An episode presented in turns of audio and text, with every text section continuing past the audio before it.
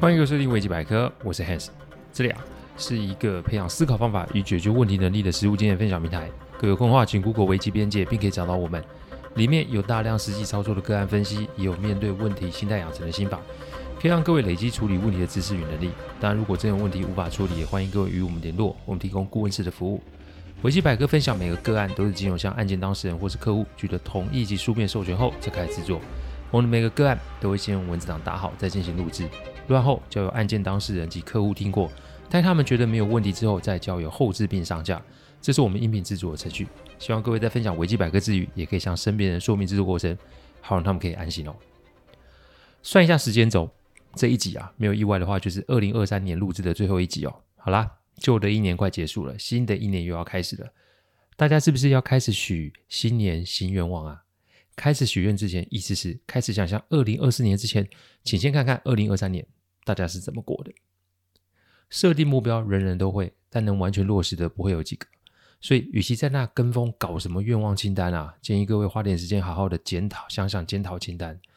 讲检讨有点严肃啊，不过花点时间复盘一下自己总是好的。前几天是冬至哦。我算算，我自己也是进了四十六岁这一关，人生啊走完一半了。其实该玩的一样也没落下，所以换个活法也是个不错的选项。我不是要逼大家逼死自己，但也不要轻易的这么放过自己吧。检讨的事情啊，不要人家教，自己做多少，做多做少骗不了人。太多的正向鼓励，讲白一点就是裹了糖衣的毒药。新年到了，试着找了个安静的地方，给自己一点时间去反思、去归纳、去找寻方法。通常都在自己的身边，只是你自己不愿意去面对罢了。所以多给自己一些反省的时间，来年的这个时候，也许你的愿望清单上面就会少了一些些遗憾。今年对我啊来说是充满挑战的，不少的案子的难度，再加上要忙两边家中长辈的事情，很精实。但我也有没有做好的地方，比如说订阅制一延再延，网站文章也没有如期的产出，这些都是要再做调整的地方哦。以前我会焦虑。但我现在不会，我接受尽力，但仍失败。以前啊是逃避而失败，从前走到现在，也花了不少时间摸索与经受挫折。但我想说的是，人生是你自己在过的，不用管别人过得如何，也不用跟别人比较。良性的竞争可以让自己有动力，恶性的就免了吧，因为人比人比不完的。好，开头的祝福啊，我就算给各位喽。在我们的世界里面，心灵鸡汤没用啊，抱团取暖只是会被团灭而已啊。所以有梦最美，但记得逐梦踏实。你的人生从来都不是别人来帮你负责，或是要替你处理的，自己要对自己的人生负责哦。好，我们接着开始讲案子哦。所以，老师，您对线上课程了解吗？哦，我不了解。所以，如果要开始解决问题的话，可能要先请您做一些功课，而这个过程啊，也可以让您在解决学生的疑问上有很大的作用。要我做什么？我们啊，把目前市面上关于国文相关的线上课都买回来，我们都看过一遍，建立一个对线上课程的认识，再用这个认识来解答学生们的疑问，你觉得如何？我有必要看这个课程吗？哼哼，好一个文人相亲呐！什么叫文人相亲？来一段翻译哦。北宋的时候啊，有位张峰跟苏东坡亦师亦友。有一次啊，张峰做了首诗送给苏东坡过目，没想到苏东坡啊就说。哈哈，天边照炖亦可畏，水底幼君啊方熟眠。这不是热汤清炖王羲之吗？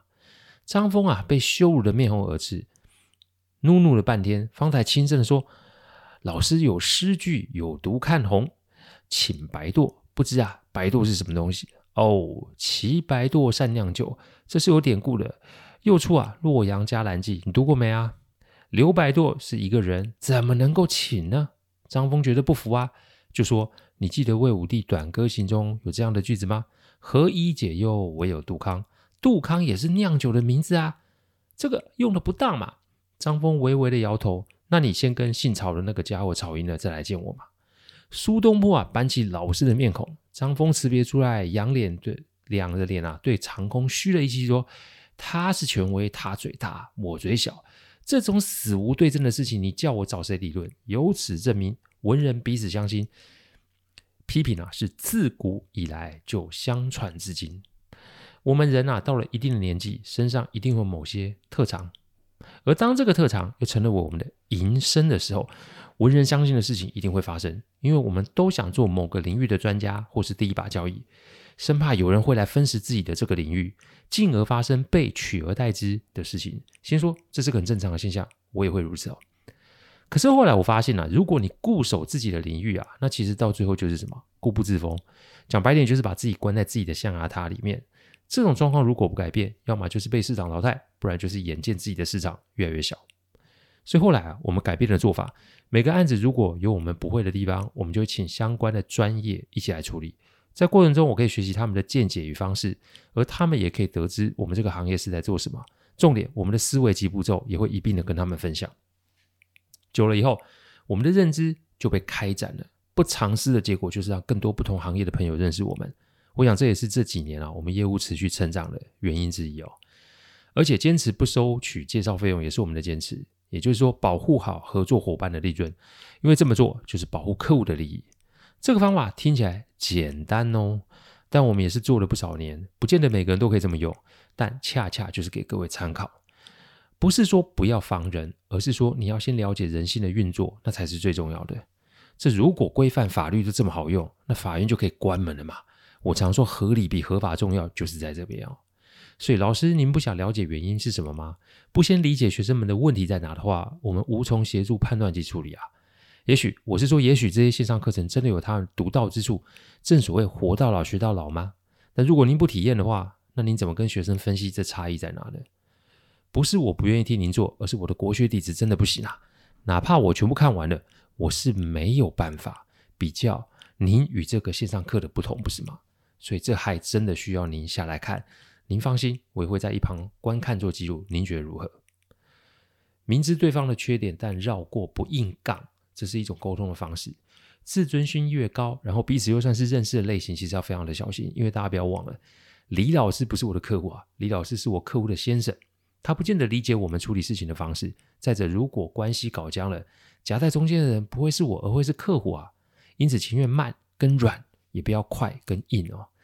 慢的意思是拉缓处理案件的速度，软的意思放低身段让对方降低戒心，快的意思是加快处理案件的速度，硬的意思是坚持己见并且压迫对方。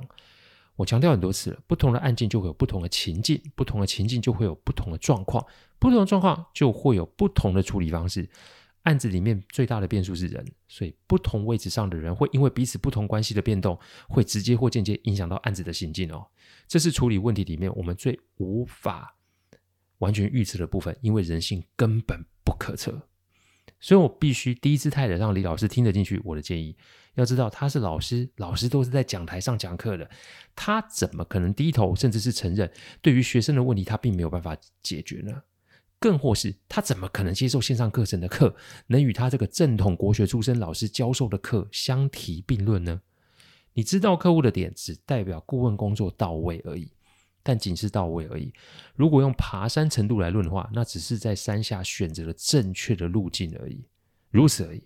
因为如要如何让客户接受我们的建议，并且引领他们至正确的地方，那才是真真正正考验顾问的功力哦。每个案子状况不一样，而身处在案子的当事人、关系人都会有一定程度的情绪波动，所以时时刻刻我们都得应对那个善变的人性。这就是我们二十年来一路走过来的心得。难吗？难哦，但不是做不到哦。所以在处理案子的过程要十分的谨慎及稳定。这也是我在分享每个个案时所要跟大家说的：你的情绪足以决定案件的走向与成败，情绪的稳定才是你最大的力量。好，李老师啊，好不容易答应我的要求。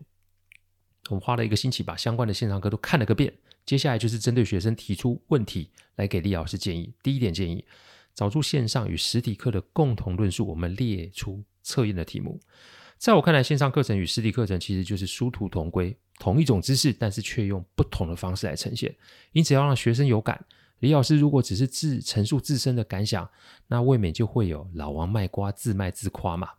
所以我们在看线上课程的同时，我请的事务所伙伴们帮我们拍了个影片，然后经由后置剪成了一周看线上课的短影片，在下次上课的时候，把这个影片在班上做一个播出，让同学们知道李老师并没有把他们的问题不当成一回事，反而是花了时间一个一个看过线上的呃市面上的线上的课程。当然中间呢、我们也把我们讨论的过程做了介绍。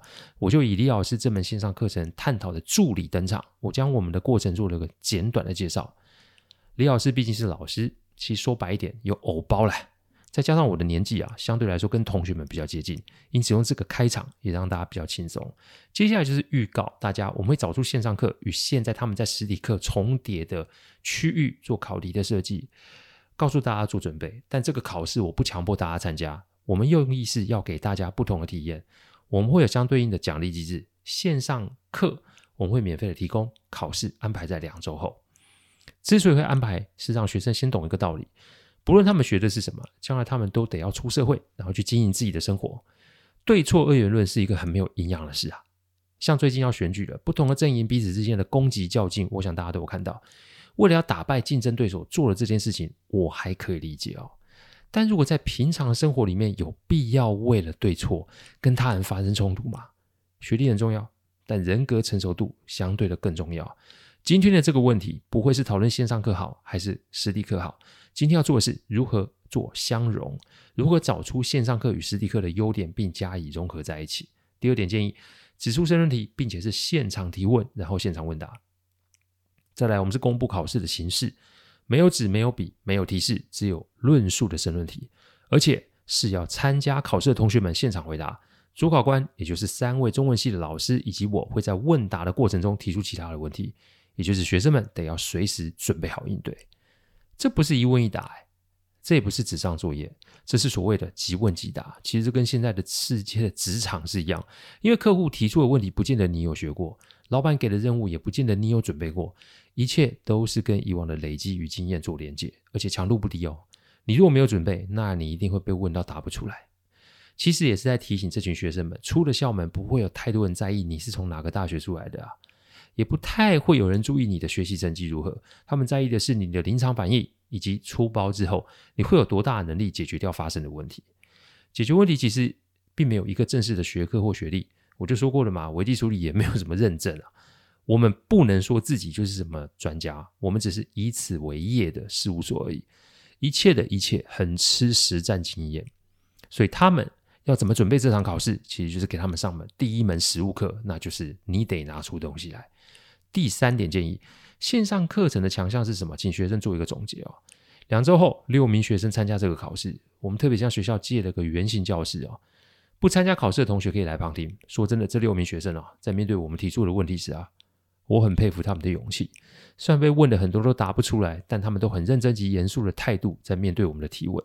其实我们的每个问题都有在做注记，也就是在问的时候我就告诉你啦，这是出自于线上课程的哪一段，实体课程的哪一页。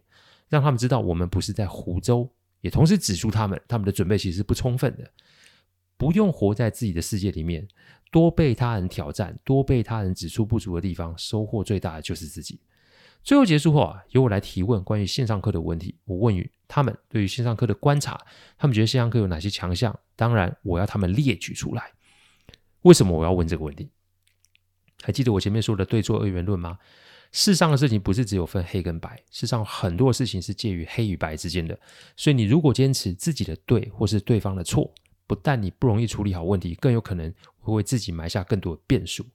因此，我们要做的是欣赏他人的优点以及了解自己的缺点。每件事每个人都有两面，我们不必过度自卑，也无需啊没来由的自恋。那既然会想要参加这场考试，那么他一定知道线上课有什么样的好。哪怕线上不知道，现在不知道，我相信以后他们在看事、看物的时候，都会想起这一次的经验。第一个学生说，他觉得线上课的好处是浅显易懂；第二个学生说，他觉得线上课的好处是价格便宜；第三个学生他说，他觉得线上课的好处是无限回看；第四个学生说，他觉得线上课的好处是随时可上；第五个学生说，他觉得线上课的好处是内容不多；第六个学生说，他觉得线上课的好处是选择多样哦。第四点建议，实体课的好处也是请学生给一个答案。我前面有说过喽，我们的考试是结合了网络上的线上课程与学校课堂的实体课，所以学生如果只看线上课的内容，不足以完成我们提出的问题。但这样考试的重点不在于分出线上课与实体课的谁好谁坏，重点是要让学生们有办法理解从线上课与实体课的知识有什么样的不同。再来透过考试的一问一答，让他们在脑海里啊将这些不同的知识予以结合，并用自己的方式。表达出来，有听众也许会觉得申论题很难呢，的确哦，它比是非题、选择题、手写的申论题都来得难，但它也包含了更多的可能性，以此来让学生们去思考怎么把自己的所学加以做出更好的输出。考试从来都不是为了分数，考试是给自己的学习一个指引。准备的过程远比考试的数字来的重要哦。我知道我这么说会让很多听众觉得很怪，这考试不是为了拿高分吗？过程再辛苦，如果结果不好，又有什么意义呢？这本来啊，这个案例我只想做上下两集，但其实整理到这里，我觉得有必要再加一集，因为我们这个案子的后续其实就跟上述的问题有关。当然不可免的，我也在最后啊，请学员列举实体课的好处是什么。第一个学员他说，他觉得实体课的好处是深度比较多。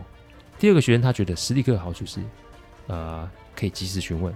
第三个学生说他觉得实体课好处是有淘汰机制啊。第四个学生说他觉得实体课好处是扎实稳固。第五个学生说他觉得实体课的好处是多人讨论啊。第六个学生说他觉得实体课的好处是课程延续哦。好，通过他们的参与，其实这个专案已经完成了三分之二，那剩下的三分之一是什么呢？因为篇幅的问题，我得要啊，在二零二四年的第一集再做分享哦。感谢各位聆听，听完之后，如果任何的意见及问题，请上网站危机边界留言。我每周都有新的主题分享，各位有任何想听的主题，也都可以让我们知道。再次感谢大家，我们明年再见，拜拜。